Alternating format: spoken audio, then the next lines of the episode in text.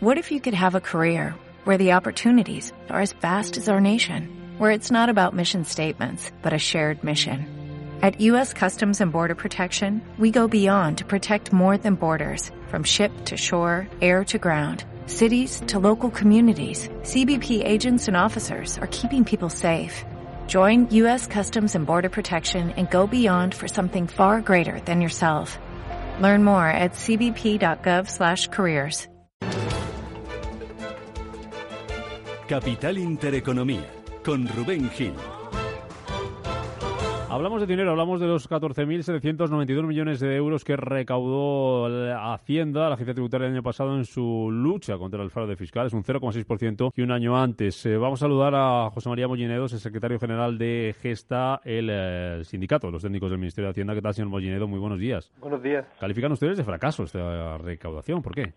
Sí, porque ya es la tercera ocasión con el actual director de la agencia tributaria que en los 25 años de funcionamiento de la agencia tributaria no se logran superar los objetivos del año precedente y esto pues señala en nuestra opinión un estancamiento de la lucha contra el fraude y desde luego una necesidad de cambiar el modelo de gestión de la agencia tributaria del Estado. ¿Qué es lo que falla? ¿El modelo? ¿Falta interés o faltan medios?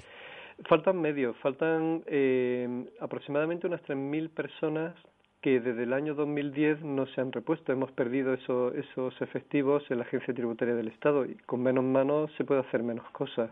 Pero eso no fue obstáculo, por ejemplo, para que en 2015 se consiguiera unos resultados récord en la Agencia Tributaria hasta la fecha. Pero también falta voluntad.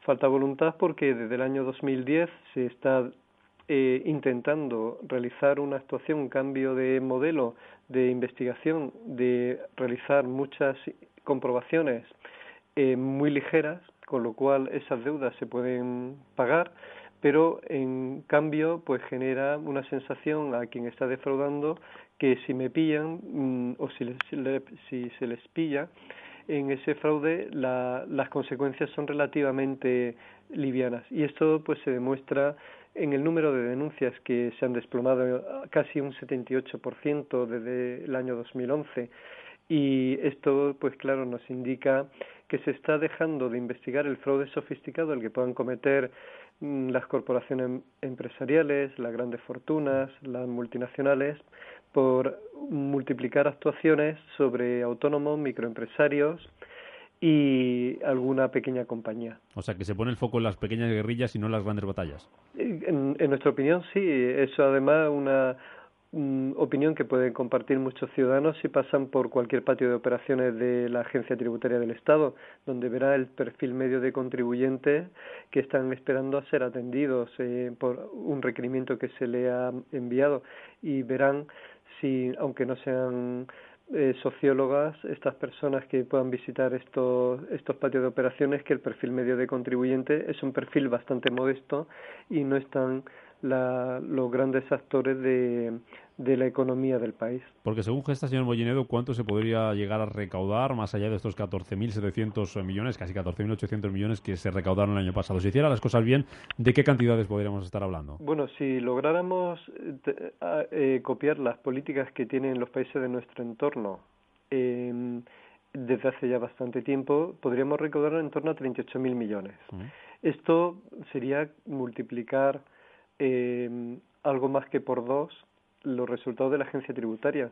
Y esto parece, parece que es una, una cifra inalcanzable, pero esto ya nosotros lo veníamos reclamando ya desde hace ya una década, cuando los resultados de la agencia tributaria estaban en torno a 4.000 millones. Y, hemos pasado a casi triplicar esos resultados. Entonces, eh, digamos que campo de mejora hay muchísimo, estamos descubriendo aproximadamente en el año 2015, que fue el año récord de actuación de la agencia tributaria, un 19,1% de la evasión estimada, y eso supuso dejar algo más o casi el 81% de la evasión impune. Y con una tasa de impunidad tan elevada, podrá imaginar que la propensión al fraude de quien realmente está defraudando, no del autónomo que pueda vender con IVA o sin IVA o de, o de aquel que pueda vender una parte dentro de la economía sumergida, eh, estaríamos hablando que están, están se están evadiendo cantidades muy importantes y cada vez que hay una revelación periodística como los papeles de Panamá, el Football Leaks o los papeles de Paraíso más recientemente, por no remontarnos a las cuentas del HSBC en Suiza, siempre todas las personas que sean afectadas son personas que tienen unos enormes patrimonios y unas altísimas rentas y ahí desde luego hay un fallo en la comprobación. Pero ahora sí que parece que Hacienda ha puesto el foco en esos grandes eh, personajes, ¿no? Bueno, eh, en algunos de ellos. De hecho, la agencia tributaria. El resto no lo sabemos, claro. Claro, eh, la agencia tributaria señala en su nota de prensa que lo, el análisis de los big data para analizar estos estos estos grandes patrimonios ha dado como resultado una liquidación de 330 millones. Pero esos 330 millones es una cifra Mm, que se queda muy muy insignificante respecto de los 5.300 millones que por actas de inspección se han liquidado en total. Es decir, estamos hablando de una cifra muy pequeña en comparación con, con el resultado que, que realiza la agencia tributaria en el conjunto de contribuyentes. pues son las conclusiones, los consejos de gesta de la agencia tributaria para que aumente esa recaudación que descendió seis décimas el año pasado. José María Mollinedo, secretario general de Gesta, gracias por acompañarnos. Igualmente, buenos días.